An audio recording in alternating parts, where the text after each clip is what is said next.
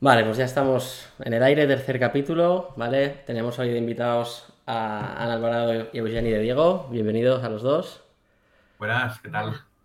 Y, nada, y hoy estamos aquí para que nos cuenten un poquito su, historia y, y, bueno, y entonces primero presentaros vosotros brevemente y contarnos un poco quiénes sois y, y qué os ha llevado hasta aquí brevemente y luego ya, ya empezamos con las preguntas. Bueno, pues mira, eh, nosotros somos a día de hoy eh, una empresa. Empezamos, empezamos conociéndonos en la cocina, pero ahora actualmente somos una empresa en el cual se llama Ático y nos dedicamos a, al asesoramiento para fondos de inversión que quieran invertir en restauración eh, o en la creación de conceptos dentro de la restauración gastronómica. Y después, aparte, tenemos un pequeño holding con nuestros nuestras pequeñas empresitas que vamos eh, haciendo nuevos conceptos, ¿no? Y bueno, nos conocimos en el Bulli, yo, soy el cocinero de formación, de formación soy cocinero y eh, empecé en Calisidra con 14 años, de ahí me fui a Le Chapeau Fan en Francia a trabajar en dos estrellas Michelin, acabé en el Bulli y acabé siendo jefe de cocina de ahí.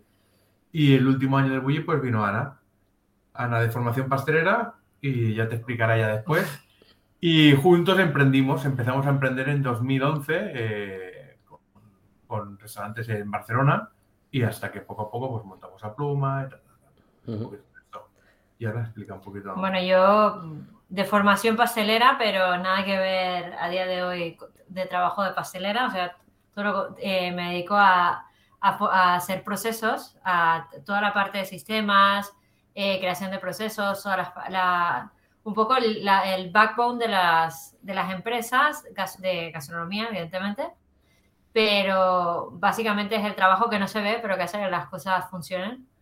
Eh, y nada, de formación de pastelería y luego en 2015, cuando tuve mi primer hijo, me entró como una crisis existencial, pensando en qué, qué, podía hacer para seguir trabajando en lo que más me gustaba en el mundo, lo que más me apasionaba, sin, de, sin renunciar a ser madre, que me hacía mucha ilusión. Con lo cual, eh, nada, empecé a, trabajar, a, estudiar marketing en SADE. Eh, hice los programas de executive, de, de, marketing, de ventas y de... Y de y, bueno, en aquel entonces se llamaba... Eh, in, ahora no sé el nombre. Es igual, eh, de marketing online, que, en aquella época pues empezaba un poco a todo lo del marketing 360, que todo tenía que ser em, tanto lo digital como lo, lo, lo, lo, tangible, pues tenía que ser un poco más, más eh, que se llevara de la mano y tal. Y nada, pues en medio de esto he hecho de todo un poco, ¿no? He hecho eventos, me he dedicado a eventos durante muchísimos años, me he dedicado a hacer la parte también de, y más de, de una línea de productos gastronómicos de la Albert y Ferran Adrià y de, de Mugaritz Experiences, que eran unos productos que se vendían al, a, directamente al sector de Oreca. Eh, y nada, eh, un poco, ya te digo, he hecho un poco de todo y al final eso me ha llevado a determinar un poco el camino, que es la parte de procesos, que es lo que más me gusta en el mundo, de, de poner todo en orden, eh, el caos que puede ser un cocinero, ¿no? Por llamarlo de alguna manera, pues intentar sistematizarlo para que las cosas funcionen y que luego también a nivel unir la parte de ventas con la parte, o sea, todo lo que es el front office con el back office en los restaurantes. y, decíais que ahora sois una empresa, ¿no? Entonces, ¿qué, os ha llevado? Mi primera pregunta y creo que curiosidad de todo el mundo va a ser, viniendo de una parte tan creativa de la cocina, ¿no? Con, el, digamos, la trayectoria que habéis tenido, ¿en qué momento mm, o, de dónde viene la, necesidad o la idea o, las ganas de, estructurarlo como una empresa y dedicaros a ello desde un lado más de gestión empresarial, por así de, proyectos que hizáis de la cocina? Correcto. No, todo empieza pues desde siempre, ¿no? Al final... Eh, yo me he dedicado siempre a la innovación, ¿no? Bueno, siempre, hace muchos años al menos, a la innovación, ¿no? Y hemos estado, pues, eh, con Ferran, ¿no? Trabajando, pues, eh, yo trabajaba en el Bui Taller, trabajábamos eh, en, diferentes proyectos, ¿no? Tanto editoriales como de experiencias, creando experiencias, ¿no? con Telefónica o el Wii Foundation o, mil, mil, eventos, mil cosas, ¿no? Y era muy fácil, ¿no? Yo, me, yo estaba focalizado, o sea, normalmente un cocinero se focaliza sobre todo en la innovación de platos, por así decirlo, o crear conceptos gastronómicos de voy a crear un espacio, qué tal, no sé qué. Y a mí siempre me ha llamado mucho el mundo del business, ¿no? Me ha, me ha llamado mucho el mundo de la emprendeduría. Soy un, un, chaval siempre de pequeño que me he espabilado, con 17 años me fui a Francia a vivir solo, a trabajar y tal. O sea, y me ha gustado mucho, soy muy emprendedor. Entonces al final eh, siempre tienes esta inquietud, ¿no? Eh, esta inquietud de, querer hacer cosas y de focalizarte en, más en lo que son empresas, ¿no? Pero al final es, un tema de emprendeduría, no es nada más, ¿no? Es un tema de crear eh, nuevas, nuevas oportunidades cuando una persona es emprendedora no puede estar en un mismo sitio mucho tiempo, ¿no? O sea, yo, incluso lo veo en trabajadores, digo, que hay gente que tiene una, serie de inquietudes y dices, hostia, este chaval puede llegar bastante más lejos, ¿no? Y al final sabes que tarde o temprano acabará montando su empresa, ¿no? Después podrá montar más o menos o depende del esfuerzo que le, dedique y, del éxito que pueda llegar a tener, ¿no? Cada una de ellas, porque al final hay un factor éxito que esto nadie lo tiene garantizado, ¿no? No sabes. Pues montas una cosa y dices, coño, esto no va a fallar y falla. ¿no? dices que no entiendo cómo puede ser, pero bueno. Y básicamente eso, ¿no? Yo en vez de focalizarme en platos, me focalicé mucho en la emprendeduría y en restaurantes y en creación de conceptos. ¿Qué pasa? Que esto unido a, lo que a Ana le, hace pasión, que es ordenar, sistematizar, entender la trazabilidad de cada cosa y todo esto, pues imagínate, ¿no? Nos llevó a, empezar a, a coger negocios, negocios que no funcionaban, meternos en ellos y ver que funcionan, y dices, coño, cuando haces esto para un tercero, pues no lo hacemos para nosotros? Pues no montamos un negocio para nosotros. Y al final se te van saliendo las líneas, ¿no? De una forma muy orgánica. Porque al final, al final, la vida hay que dejarla fluir. ¿no? Por mucho que te planifiques y organices, es como, pues, la vida es como una empresa.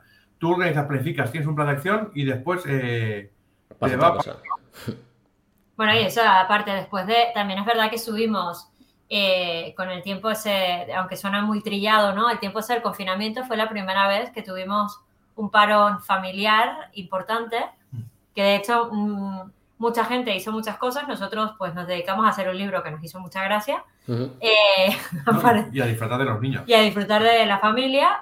Y a veces cuando paras te das cuenta de que, que haces cosas que igual son necesarias para otras personas, ¿no? Por ejemplo, eh, el hecho de ver que, oye, si tenemos la información súper ordenada, eh, es mucho más fácil entender toda la empresa, ¿no? O sea, eso en, Suena muy obvio, pero en el mundo de la restauración en general, no digo todos, porque no, es verdad que sea todos, pero en general hay mucha falta de información eh, del sistema de, del back office, ¿no? O sea, muchos actúan por intuición o, tienen como información demasiado básica. Entonces, eh, la toma de decisiones quizás no es la más adecuada o la más acertada para el momento donde estás. Y al final. Pero volvemos a lo mismo, ¿eh? A lo mejor tienes todo digitalizado, lo entiendes todo, tienes datos y tal. Pero y ahora una persona, una empresa sin recetas, sin nada, y dices, coño, esta, esta empresa funciona de cojones y, la, y esta que está todo digitalizado, todo eh, al milímetro, no acaba, no acaba. Y dices, qué sorprendente, ¿no? Es maravilloso este mundo por esto, ¿no? Porque por mucho que lo tengas todo así, bueno, eh, es, una sorpresa. Hay un factor que nunca vas a controlar, que es el cliente. Al final el cliente, eh, cuando, una vez ya tienes tu nicho de mercado, es bastante sencillo, ¿no? Entender el cliente que tienes, pero cuando abres una persiana es el factor sorpresa, ¿no? Tú crees que va a venir un tipo de gente y viene otro, completamente diferente. De hecho, Lombo es uno de los proyectos que más nos ha sorprendido porque ha sido... Eh, no, no, abrir la persiana, tal, como, tal como hemos abierto, es que es un éxito rotundo. ¿Y qué es Lombo? Contar, a ver, un poco. Explícanos, yo, bueno, yo, yo hago la parte de back office, ¿eh? A mí el front eh, organizo otra, eh, ¿cómo se llama? El tema de reservas, pero bueno, es igual.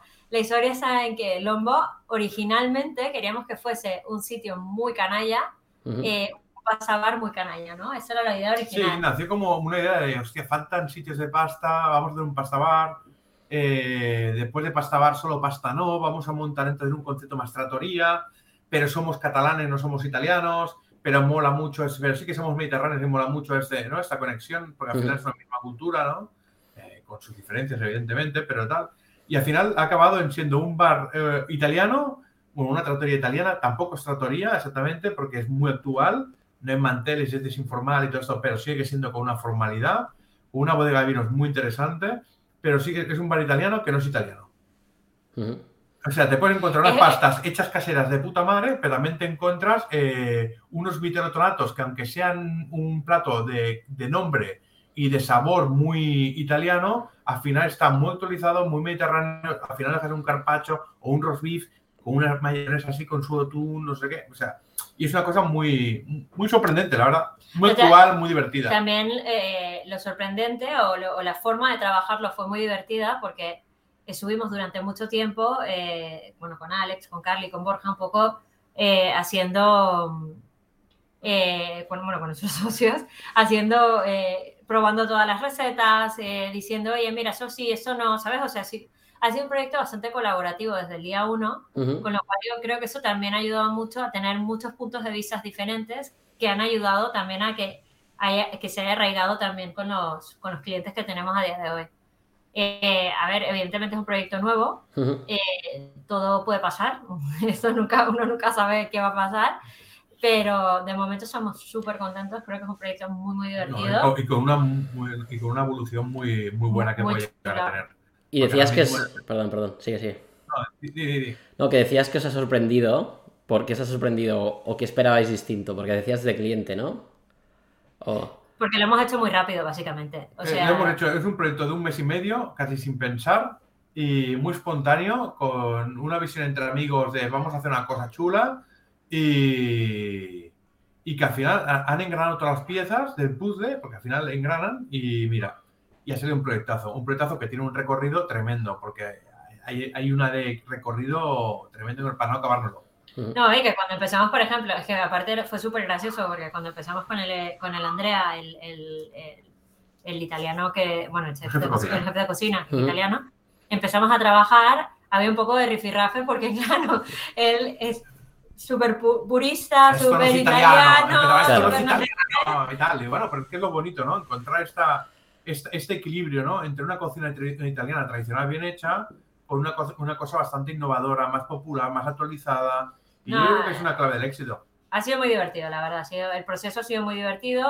Fue en verano y ha sido un poco todo eh, bastante rápido. Ujú. eh, porque de eso nos sentamos en junio. ¿fue? Bueno, no sé, la verdad, no, no En junio que cogimos el local y fue en plan, vale, ese verano lo matamos. Matamos en verano, en septiembre ya teníamos casi todo para empezar a rodar. Eh, nos tardamos un poquito más porque entre que afinas la oferta y todo Bueno, eso, y en final- octubre ya estábamos abiertos. O sea, Al sí, final no fue, puedes abrir y dar una cosa que no estás contento, ¿no? fue pim pam. Yo no sé abrir cosas que no estás diciendo, hostia, si no estoy cómodo, Ujú. hay que estar cómodo, ¿no? Y la verdad que está muy, pues, bueno, está siendo un éxito. Muy madera que dure mucho. Que dure, que dure. Oye, y, y si nos remontamos cronológicamente, decíais, somos una empresa desde 2011, has dicho.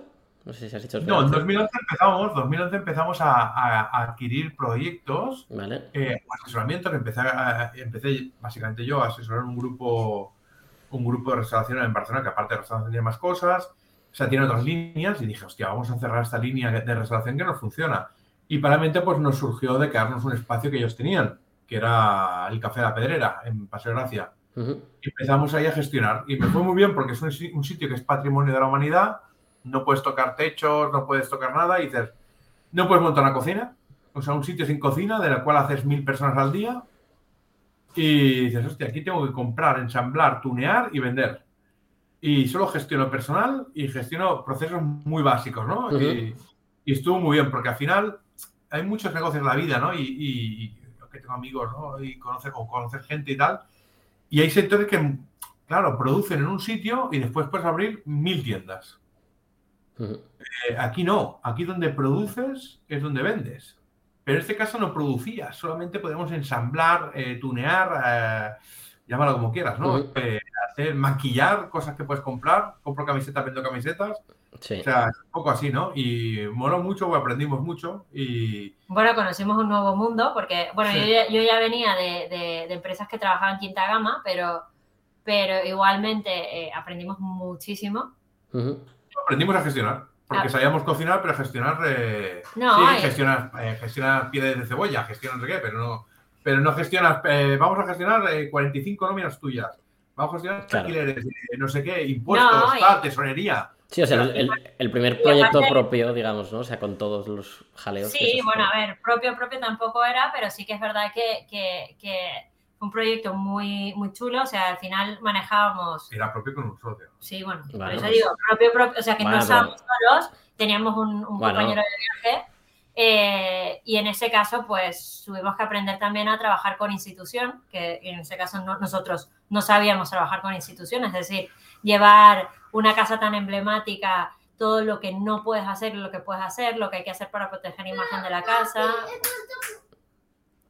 eh, todo ese tipo de cosas, pues, ¿ves? Hay, un niño en el campo, perdón, ¿eh? eh, eh y nada, eso básicamente es un poco aprender a, a, gestionar, a, a hablar con las personas, a ver un público que, claro, aquí, por ejemplo, era un público completamente de fuera, o sea, nosotros trabajamos con temporadas de. Aquí había que hacer ensalada César, eh, Club Sandwich y cosas de esas. Claro, y, eran todos turistas, principalmente entiendo, ¿no? Bueno, casi todo el público era turista y el público local que teníamos en su mayoría era eventos. O sea, trabajábamos eventos, pero claro, aprender a, a, remontar una sala que si la tenías vacía parecía una pista de baile era una obra de arte, o sea, realmente aprendimos muchísimo. Y, para dar una idea, una idea ahí de magnitudes, algo que se pueda compartir, o facturación, o empleados. Bueno, Era, un negocio, era un negocio que facturaba muy poco y perdía mucho dinero, y al final empezamos a facturar el doble y pues las pérdidas pasaron a ser un buen beneficio. ¿Y empleados para magnitud decías, o sea, de, clientes decías mil personas? 40, 45 nóminas. Nada mal. Claro, pero piensa que, hacíamos sobre, sobre. Mm, hacíamos eventos en todo el edificio también y. Bueno, hacíamos de. O sea, era, un espacio bastante polivalente, por llamarlo de alguna manera. Eh, tenías 150 puestos como tal, eh, de terraza y el propio local.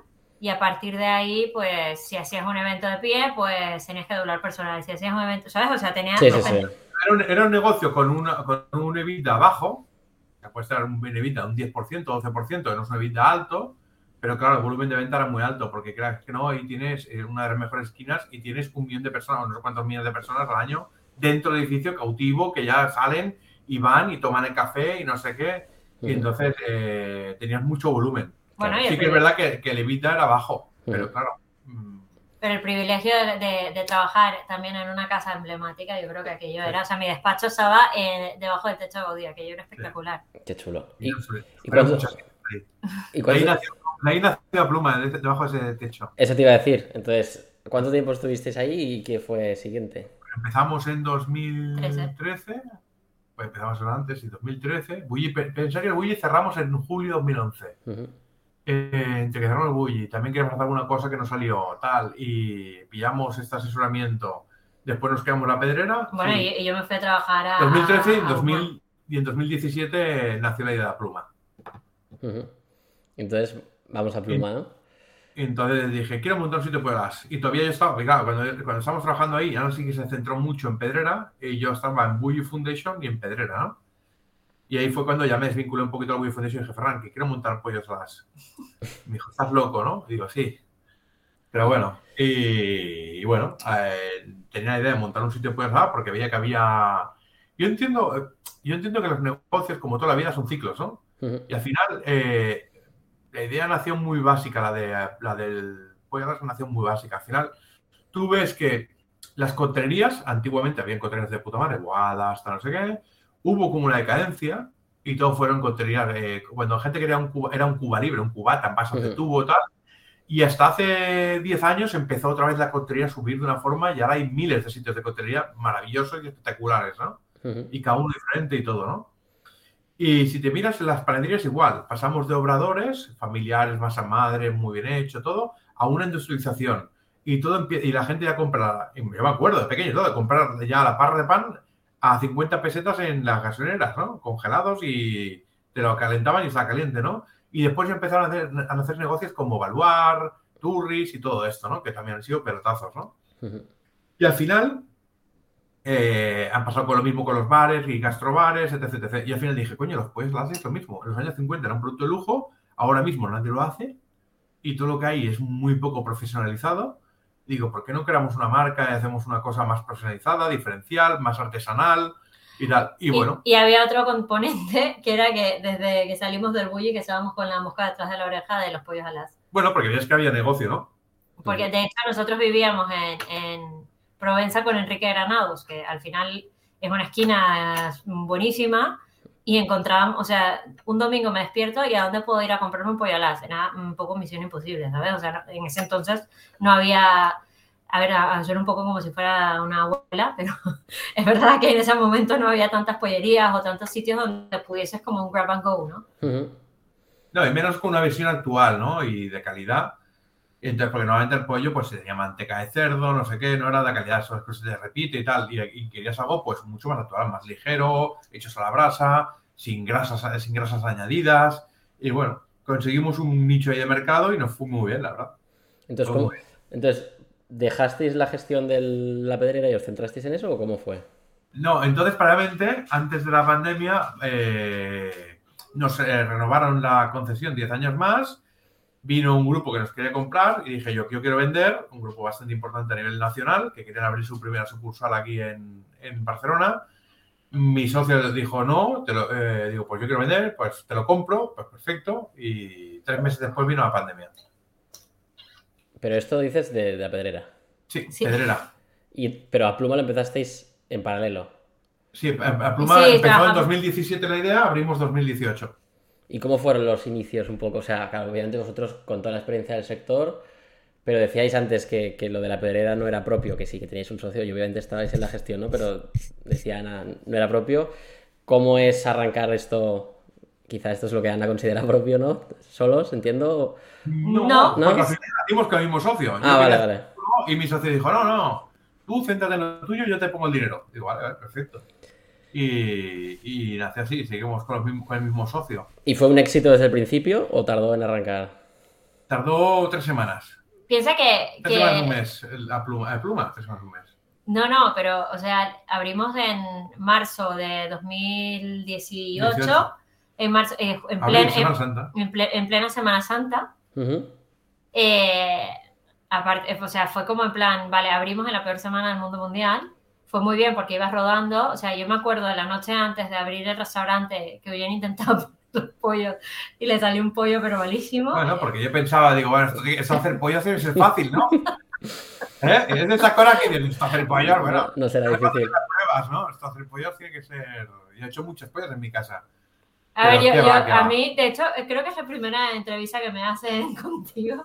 Yo soy muy de back office, de hecho no, no me gusta ese tipo de, de cosas, pero lo que sí que es cierto es que a Pluma, eh, desde el minuto uno, lo que hicimos fue como parte de nuestra pequeña estrategia familiar, Ujú. fue mudarnos enfrente, casi enfrente la Pluma y poder... Eh, pues Jenny cruzaba por la noche, o sea, era una locura, o sea, realmente él empezaba a trabajar a las 5 de la mañana, una cosa así, y salía a las 1000 de la noche, o sea, vamos, ahí fue pringada máxima porque, porque era un negocio que realmente, por mucho que hayas estado en grandes restaurantes, que hayas manejado mucho volumen de personas, cada unidad de negocio es completamente diferente a la otra. O sea, la gastronomía tiene esa particularidad que es, es, es- es- bueno, y de hecho ahora lo hemos visto con, mucho- con clientes de hoteles que tenemos, eh, dices, es que no puedo hacer exactamente el mismo hotel en todos los sitios porque todo el público siempre me cambia algo, o sea, es impresionante.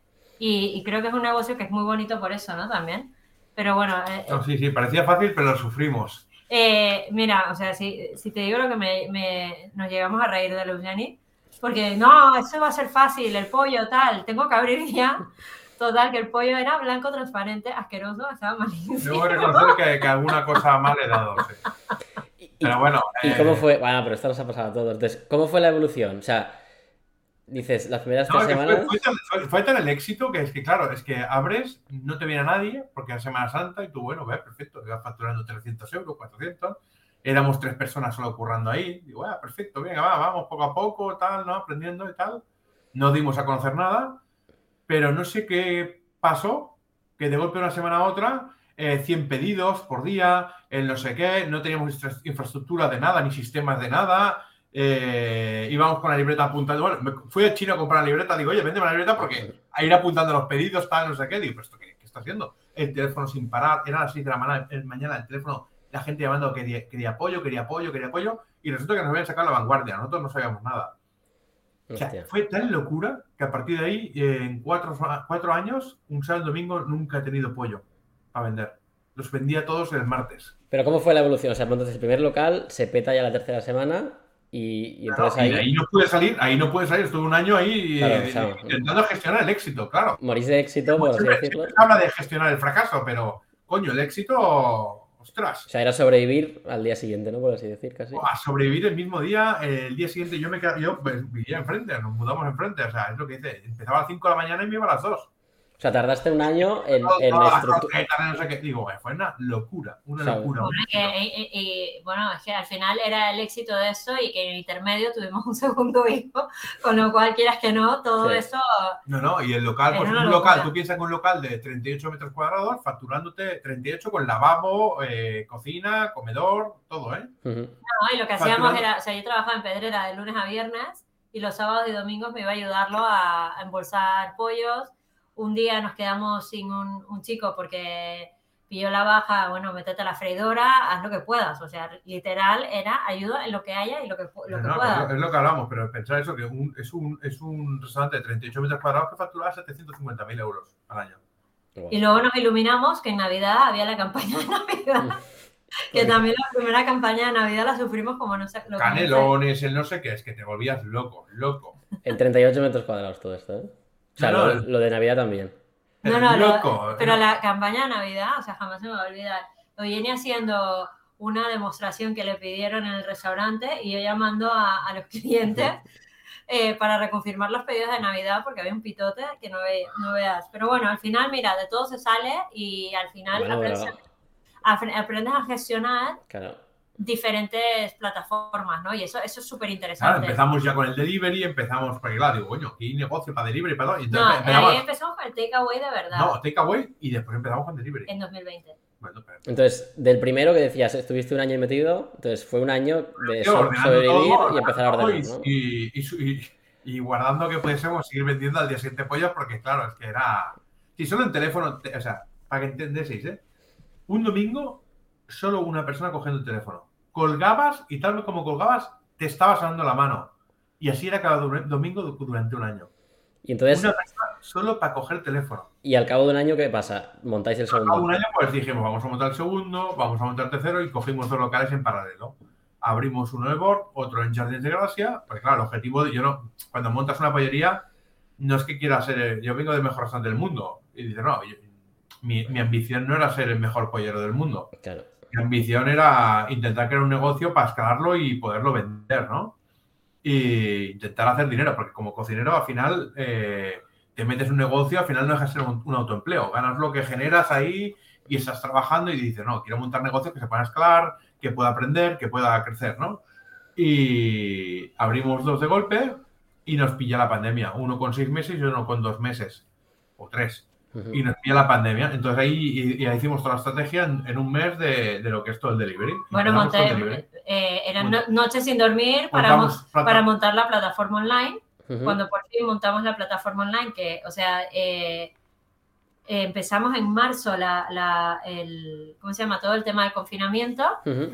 Eh, estuvimos cerrados dos semanas solamente en la pluma porque luego dieron el go para poder abrir solamente para takeaway.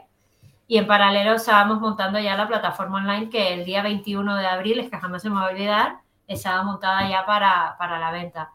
Eh, otra vez, vuelve al caos. Una, una, una herramienta nueva en la empresa que, a ver, a nivel de, de- de gestión de sistemas y tal, pues evidentemente mm, las primeras semanas una cantidad de errores monumentales. Hemos llevado pedidos en taxi todo, ¿eh? O sea, Bueno, sí, yo me perdona, acuerdo una, a una no- vez, nuestro socio un día que nos vea a todos en plan cara desesperado. eh, él llevando pedidos él en llevando moto. pedidos en moto. Ana, Ana en un taxi con otro, otro cocinero, otro taxi. O sea, claro, es que era fue una locura. O sea, yo pensaba, bueno, con la pandemia bajar las ventas, que va? Se mantuvieron y se crecieron con un sistema totalmente diferente y nuevo. Que vienen Raiders, que el Raider se te va, que el no sé qué, y dices, guau, ¿pero ¿esto qué es? Es otra jungla. No, y, que, Eh. y que- y gestionar también que el cliente de pie de calle no se sienta maltratado con que pase un rider por delante de él, porque claro, el rider, el pedido del rider igual lo han pedido hace 20, Claro. de- bueno, son cosas que habían que ordenar y se fueron ordenando y tal, ¿no? Pero, y fue tal éxito a Pluma, pues como concepto de negocio y todo, que fondos de inversión se empezaron a interesar en 2020 y en 2021, pues eh, se adquirió, lo adquirió un fondo de inversión. y, decías antes, ¿no? El, negocio de la pedrera que tenía márgenes bajos, una pluma, ¿qué, margen tenía un local? Es que esto ya es diferente, porque una cosa es una unidad de negocio y otra es cuando empiezas diferentes unidades de negocio. Entonces, ¿qué pasa? Cada unidad de negocio, pues sí, por ejemplo, ya crecías mucho en Evita, ¿no? Crecías mucho, pero después hay un gasto de central y unos gastos operativos. Entonces, ¿qué pasa? Que entras ya en otra dinámica, en otra guerra, que es hacerlo crecer lo suficiente para que los gastos de central, de marketing, pues claro, no es lo mismo marketing para un local que para tres. No es lo mismo ya, eh, ya tienes que empezar a crecer y tener una central para crecer, ¿no? Y ordenar, pues una persona de recursos humanos, una persona de compras, una persona de...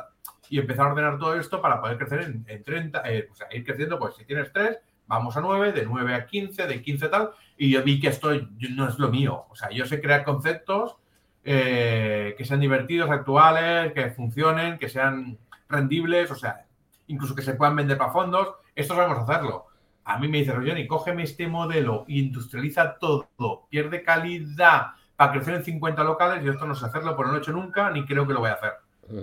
Porque no, es mi negocio, eso ya entran otros jugadores, otros players, ¿no? Que dicen, no, no, a mí esto me interesa. Has creado un concepto de puta madre, a mí me interesa explotarlo. Perfecto. ¿Y cuando lo vendisteis, cuántos locales tenías? Tres. Tres. ¿Y ventas más o menos? Prefiero no decir todo esto. Vale, vale, No, no, no pasa nada. Yo pregunto, si no lo puedes decir, no pasa nada. No, no, por, una, una, porque, una porque supongo que habrá contratos por ahí raros. Sí, sí, sí. ¿Tienes, tienes contratos seguro que hay contratos eso te digo que hay. Todo esto lo sabe mi abogado, ¿no? No, eh, no, no y, y, dos, que no, que es poco ético para que la gente lo tenga, sepan, no es ético, ¿no? Al final las cosas sí, se quedan en casa.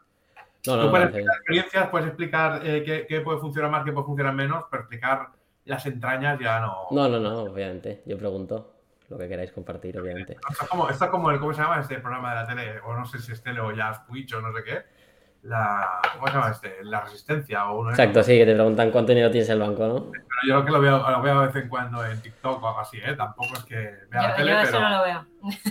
Ese que miras, para, porque claro, es una, una herramienta para buscar cosas, ¿no? TikTok, eh, Instagram, tal, no sé qué. Yo solo miro, no soy, tengo Instagram, que me lo lleva ella, eh, pero yo miro, miro porque, claro, tienes que inspirarte en cosas. No hay nadie que cree en cosas eh, o que tampoco creo en la, en la creatividad, pero bueno, eh, no creo, hablando así vulgarmente, no creo que nadie cree cosas de la nada, sino creo que todos son evoluciones de cosas y al final tú te puedes inspirar una cosita e irla evolucionando, ¿no? Y entonces yo utilizo las herramientas para hacer platos.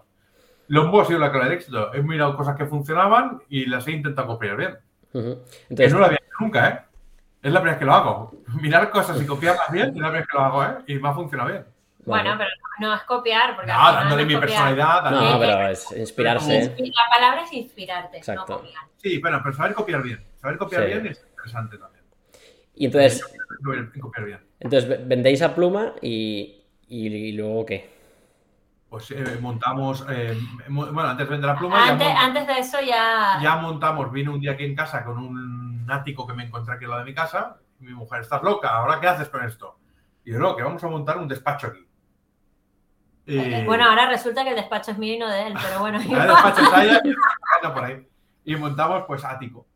Y ático empecé con eh, a buscar clientes, me empecé, es que me llamaba mucha gente, ¿no? Hostia, tengo hoteles y quiero que me hagan esto. O tengo este grupo de restaurantes y quiero que me ayudes en tal. Y yo siempre he dicho que no, porque no creo en los asesoramientos, no creo nada en los asesoramientos, porque creo que... Pero bueno, todo eso vino, vino, vino también un poco después de, de, ah, de, un, periodo de reflexión, ¿no? Por llamarlo de alguna manera, que, que creo que a nosotros, hay gente que, que, el confinamiento era, es como un drama, para nosotros fue una cosa muy divertida.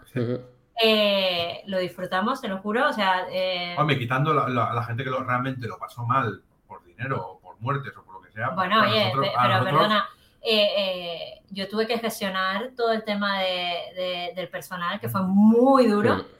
Eh, la gestión de, de, coger el teléfono y que te dijeran, oye, el ERTE no me llega, ¿sabes cuándo me va a llegar? Y tuve muchos trabajadores que cobraron Pero para nosotros la verdad que fue tres, cuatro meses después. O sea, nosotros la verdad tuvimos la dicha de, poder disfrutarlo, ¿no? Y, y, de hacer, de tener un pequeño periodo de reflexión que nos permitiera eh, simplemente parar y seguir a, oye, y decir, eh, en algún momento tendremos 60 años, eh, nos querremos retirar, queremos, aunque yo secretamente creo que a los 45 ya me voy a retirar, pero... Tienes que buscar un millonario, ¿eh? o me busco la vida, perdona. A ese ritmo no, ¿eh? Yo, no, mentira. La historia es que eh, en que, claro, tenemos que pensar en el futuro y, al final dijimos, oye, mira, mm, aprovechemos. Eh, hemos tenido un tiempo donde hemos dicho que no mucho tiempo, que no tiene mucho sentido tampoco porque nos salían oportunidades muy divertidas. Eh, y, cambiamos el chip y dijimos, bueno, ¿y por qué no empezamos a decir que sí? Y a probar nuevas líneas de negocios, a probar otras cosas. Al final somos gente súper inquieta. Sí que es verdad que que yo, todo y que maneje mucho tema de procesos, back office y tal, que necesitas mucha estabilidad eh, de sitios, al final sabes que hay muchas cosas que puedes extrapolar. Y también tenemos un know-how que al final puedes compartir con, con, una serie de clientes y ayudarlos también a crecer, ¿no? Entonces al final dices, oye, fue un, why not, básicamente. Sí, básicamente, básicamente eso, ¿no? Pillamos eh, una, eh, gracias a la pandemia, pues podemos disfrutar de la familia que yo, mis hijos, no nos había disfrutado y ahora, ahora, ahora los disfruto, porque hay días que me lo guardo para ellos y todo, y no trabajo peti peti, peti, eh, porque creo que eh, tener una estabilidad emocional familiar es importante. Y, segundo, eh, quería ganar tiempo, porque estábamos tan metidos en el día a día de las cosas que no tienes tiempo para ver las cosas en perspectiva, ¿no? Y a partir de ahí no sabíamos exactamente a qué nos íbamos a dedicar, si a asesorar o no asesorar o si a tal. Pero al final, básicamente, nos hemos hecho partners de dos grandes fondos de inversión, uno en Shanghái y otro aquí en, Barcelona. Uno se dedica al mundo de la alimentación y a la restauración en Shanghái y en China como una de las mejores, bueno, grandes empresas eh, que se dedican a invertir en todo eso. Y otro es uno de los mayores hoteleros del sur de Europa. Y son nuestros dos grandes clientes. Sí que tenemos algún clientito pequeño, porque nos interesa también algunas cositas así, por marca o, porque nos interesa por contactos o, o porque el proyecto nos motiva, ¿no? Por ejemplo, hemos adquirido un compromiso con el Real Club Nautic de Barcelona, ¿no? Y nos interesa como, como porque nos, gusta ese proyecto, ¿no? Es un proyecto chulo, nos gusta y lo hacemos, ¿no? Y, y para vender nuestros proyectos, ¿no? Al final es una fuente, es una incubadora de, proyectos. Nuestro, nuestro taller es una incubadora de proyectos y pueden ser para terceros o para nosotros, ¿no? Y básicamente Y ahí es donde está más dedicada ahora Ana, porque yo estoy, estoy más dedicado, ella está en los clientes más externos, yo en los internos, en los propios, en los propios espacios, y ahí es donde estamos actualmente. ¿Y interno que tenéis ahora? o sea, obviamente... Interno pues tenemos eh, Tamae, Lombo, el colmado que abrimos y, y, alguna cosita más, que no ponemos marcas. Que se pueda contar, ¿no? ¿no? Paradas de mercados y cosas de estas, que marcas no les ponemos. ¿Y, el colmado que decías? el colmado es un, local en calle Calvet, será una charcutería colmado con bastante bar. Pues tenemos mucho que le gustaría. Una bodega. Una bodega que se coma bien, económico y calidad. Y que aparte puedas comprar. Y puedas comprar también. Cuento muy chulo, colmado Wilmot. Ya se explicamos la historia de Wilmot si queréis. ¿Esto está abierto ya o no? No, no. no abrimos en enero. enero. Sí, después de ser la familia abrimos nosotros es, que parece mentira, pero es que montar negocios es muy complicado, ¿eh? Obras, licencias, permisos. Eh, ¿Y qué, consejo le daríais a alguien que empieza ahora con, todo esto que habéis vivido, justo lo que estáis diciendo? Y, creo que habéis además manejado negocios muy distintos y, habéis estado. No, mira, yo creo que dar consejos además creo que es horrible. No, pero aprendizajes. yo, creo que al final yo me, he dado consejos y al final los he ido perdiendo y creo que me iría, dar, me iría bien otra vez darme consejos, ¿no? Yo creo uno es, primero, eh, pasión por lo que haces, porque sin pasión no vas a llegar a nada, ¿no? Y, a veces pierdes la pasión. Yo mismo a veces, todos somos personas, ¿no? Tenemos emociones y al final te acabas quemando en muchos procesos, ¿no? Y creo que la pasión es importante, ¿no? Segundo, porque la pasión te hace que no hayan sacrificios ni esfuerzos. Todo lo que se hace con sacrificio y esfuerzo es un error, ¿vale? O sea, es vital. Segundo eh, consejo que diría es convertir, eh, al final cada negocio va a tener debilidades, va a tener eh, una problemática y yo creo que estos problemas hay que convertirlos en virtudes, ¿no? Por ejemplo, lo digo mucho, ¿no? Siempre en la pluma teníamos un problema cuando montamos un pollo a gas o teníamos una desventaja o una inquietud, ¿no? Que decíamos, la gente va a comer un pollo asado un lunes, un martes, un miércoles, un jueves. Si, si realmente la gente come pollos asados un o un pollo alas lo come un domingo y sobre todo para llevar, y vendrá a comerlos aquí, y vendrá a las noches, y al final creamos un tema, un concepto que era cada día puede ser domingo, ¿no? El día más feliz de la semana normalmente es el domingo, que es el que descansas, estás con la familia, disfrutas, puedes estar de resaca, puedes ver la tele, puedes ver el fútbol, puedes hacer lo que quieras, ¿no? Es tu día, es tu, tu, tu día. Y al final dijimos, cada día puede ser domingo, ¿no? Y al final convertimos esta desventaja, este problema, esta inquietud, lo convertimos en una virtud, ¿no? Eh, escoger buenos partners, buenos partners, no solamente si tienes que tener socios o no, eh, pero escoger buenos partners es importante, partners que tengas afinidad, que tengas eh, posibilidad de hablar, que tengas, creo que eso es vital, por la experiencia que yo he tenido y, que seguiré teniendo seguramente, porque a mí me gusta jugar con diferentes jugadores, no solo. Eh, eso es importante. Escoger un buen equipo que te acompañe en el día a día, porque después el día a día puedes quedarte muy solo, muy perdido y tal, y creo que es muy importante el día a día, ¿no?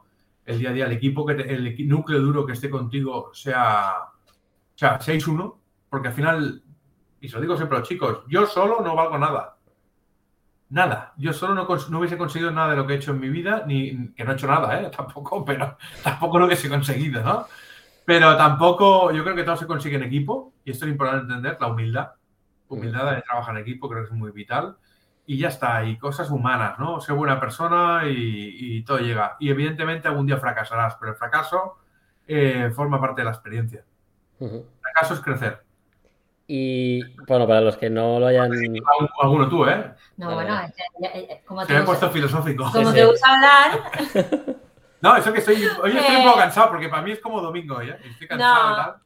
Ser feliz con lo que haces yo creo que es fundamental, eso, es- eso es importante y sobre todo intentar buscarle siempre el lado bueno a las cosas, es que al final es un negocio, ese y cualquier otro, son negocios que somos negocios de servicios, que trabajamos eh, con personas para personas, estamos con gente rodeada todo el día y al final si estás, eh, por muy mucho mal humor que tengas y tal, y encima, o, o- o por muy buen humor que estés, si lo que te pasa siempre te lo tomas como algo negativo, al final eh, no disfrutas con lo que haces. Entonces, al final yo creo que, que es fundamental tener un prisma o, o unas gafas rosas muy cercanas siempre para, para intentar, intentar ser feliz con lo que haces y aparte de eso, pues tener eso, un buen compañero de, de camino.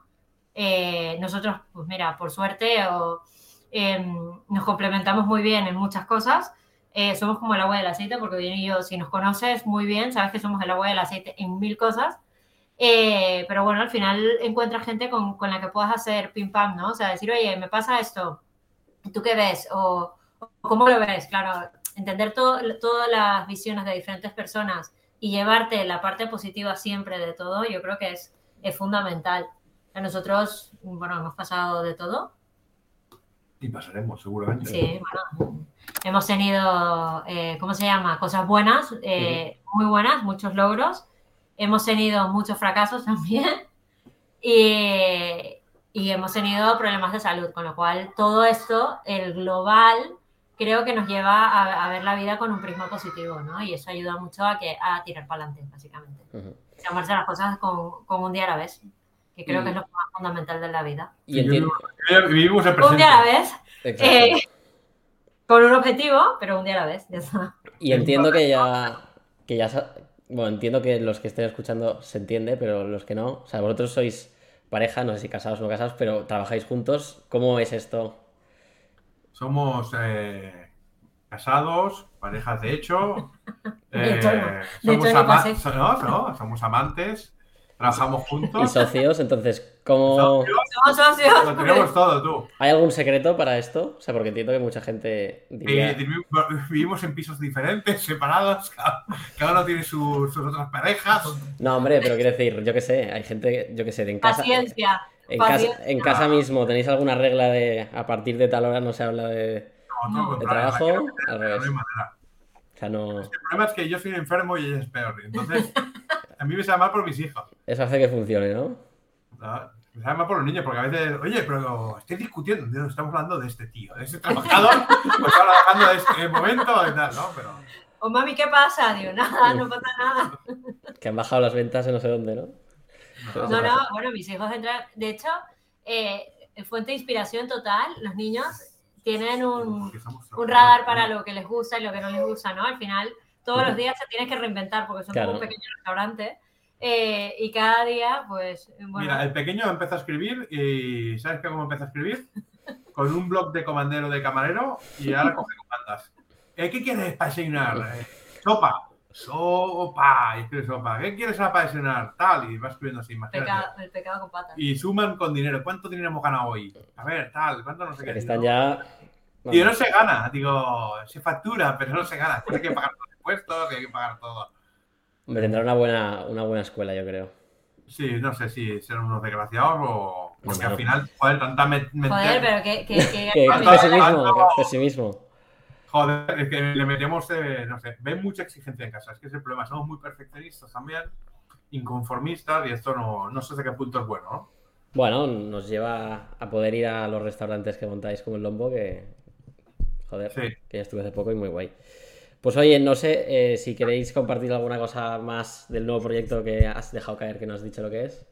No, porque no, porque hay, no, hay proyectos que no ponemos, hay proyectos que no ponemos marca porque son negocios y entonces ahí no, no ponemos marca porque al final tienes que cuidar también la imagen. Vale, vale, vale. o sea, no, es que no se pueda contar, es que la decisión es no contarlo, y ya está. Sí, la, temas no, hay proyectos que metemos marca y hay proyectos que no.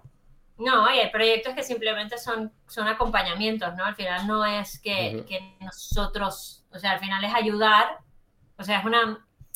Es mentoría. Una mentoría, un o sea, estás con ellos, pero los acompañas en el día a día, en todo lo que tienen que hacer, pero, pero... A mí me gusta mucho el concepto de incubadora de proyectos, ¿no? Al final tú tienes un know-how y es muy fácil, oye, quiero montar una cosa, oye, tengo otros proveedores, tengo todo, es que al final...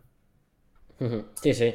Es así, ¿no? Eh, quiero buscar bolsas de packaging. ¿A quién buscas? ¿A dónde? Si empieza de nuevo, o necesito un asesor fiscal, o necesito. Sí, sí, sí, al final una, He tenido un atasco, porque al final, cuando vives tantos atascos de agua y te salen todas las aguas fecales y tal, y dices, coño, al final, porque esto pasa en todos los restaurantes, me ha pasado en el bully y me ha pasado en todos lados, y al final coges la experiencia, ¿no? De, estos problemas, a quien tienes que llamar, o, o si tienes que tener una prevención de cada tres meses vengan a hacer un una cuba, hacer no sé qué, y al final es esto, ¿no? Y tienes todos los contactos. La no, y sobre todo, sobre todo que cuando empiezas te encuentras muy solo, porque no hay actualmente, o sea, bueno, sea el gremio de hostelería, que la verdad es que el gremio de restauración de Barcelona, que te acompaña, pero es verdad que no deja de ser un gremio, ¿no? O sea, no deja de ser una, institución, por llamarlo de alguna manera.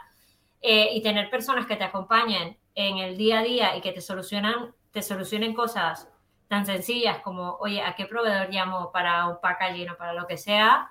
O cómo monto ese sistema, pues al final yo creo que, que, es una buena forma también de arrancar, ¿no? Sobre todo es que hoy en día tenemos 50 proveedores para una tontería. Dices, ¿y a cuál voy? O sea... Sí, a veces cuál, cuál, vas, porque muchos te han tirado, no sé qué, al final dices... Bueno, perdona, pero solo para hacer una bolsa eh, es toda una obra de arte. O, sea, no hay materia prima. O no hay materia prima, o sea, todo, no sé. Es... Sí, sí, sí, es un, es un caso. Bueno. Y oye, y conectado con esto, porque o sea, lo habéis repetido muchas veces y, luego antes cuando hablabais también de los proyectos socios, intuyo y veo que os gusta mucho ir acompañados o acompañar para, para, ayudar y creo que veis la importancia, ¿no? Yo creo que mucha gente cuando quiere arrancar un proyecto de, de hostelería se pregunta con quién juntarse, pero antes de eso es me junto con alguien o no. Entiendo que vuestro consejo es siempre ir de la mano de, gente, obviamente de confianza, ¿no? Pero, pero entiendo que obviamente pues tiene sus pros y sus contras. Para vosotros está claro, ¿no? Que, solo suma, entiendo, ¿no? Al final depende del perfil, ¿no? O sea, no hay, no hay una norma nunca, o sea, no puede ser blanco o negro todo nunca en la vida, ¿no? O sí o no, no puede ser así. Ya, parece mentira que lo diga yo, que yo soy medio bipolar, ¿eh? Yo voy de, o, voy para aquí o voy para allá, ¿eh? Pero, pero es verdad, no, pero Siempre cada, cada, persona es un mundo. Hombre, si yo soy un cocinero que no tengo ni idea de parte contable, ni administrativa, ni de nada de eso, y, ni de sistemas, es que no sé ni utilizar casi un ordenador, que es el, el 80% de los cocineros pasa esto, ¿no? Pues evidentemente necesitas ir acompañado de alguien que te ayude, pero alguien, alguien que te ayude. Eh, ya, ya lo pagues, porque al final lo pagas, o ya lo pagues mensualmente o semanalmente o con un fin, o lo hagas socio. Al final lo pagas de una forma u otra, ¿no? Y al final, de, y hay, hay personas que dicen, no, yo tengo el músculo financiero, o al revés, imagínate, no, yo monto un restaurante solo. Para un restaurante a mí no me hace falta socios.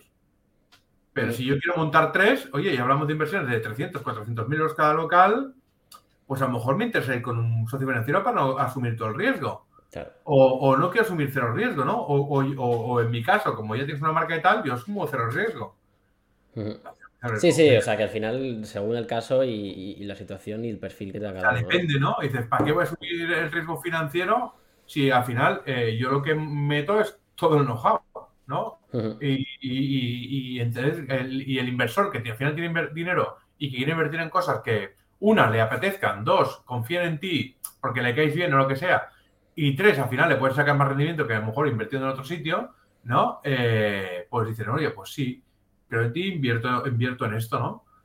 bueno, pero, también hay una ventaja eh, que igual no es tan, es, un intangible total, pero los problemas compartidos son menos problemas. Eh, y al final hablas y encuentras soluciones que sabes que tú ni siquiera te planteas. Pero volvemos a lo mismo, eso con el asesor también lo tienes. Ya, pero. Lo pagas, al final lo pagas. lo pago, o lo pago, un cash o me asocio. Al final lo acabarás pagando. A ver, yo no. eh, ¿Cómo se llama? Eh, bueno, al final el tu mejor asesor o el que va a mirar por ti va a ser tu, tu abogado, tu contable, tu fiscal, todos esos, vamos, hay que tenerlos cerquita.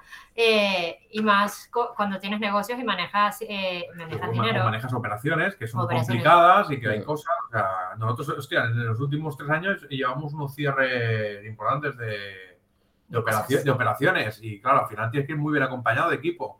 Y al final es muy fácil. Hay gente que se asocia, hay gente que paga. Yo en algunos casos pago, en otros me asocio.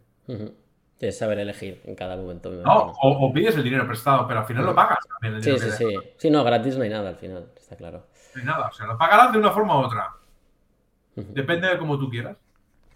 Evidentemente, tener socios, pues también hay que escucharlos, ¿no? Sí, y a veces te gusta más y a veces te gusta Sí, no, claro, y tienes diferentes puntos Pero también a socio le, pasará, con lo mismo conmigo, ¿no? A veces le gustaría más y a veces menos, ¿no? Normal. Muy bien.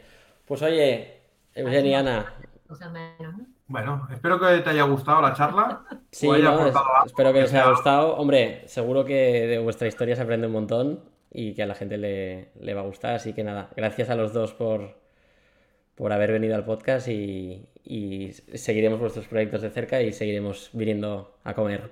Gracias a ti eres un tío emprendedor que ya te conocemos y eres un tío bastante emprendedor que lo has hecho muy bien, has tenido mucho éxito y, bueno, que muchas felicidades a ti también por esta nueva etapa de, de podcast, o como se diga eso. ¿Eh? Es que perdona, ¿eh? yo voy a mi rollo bastante. No pasa nada.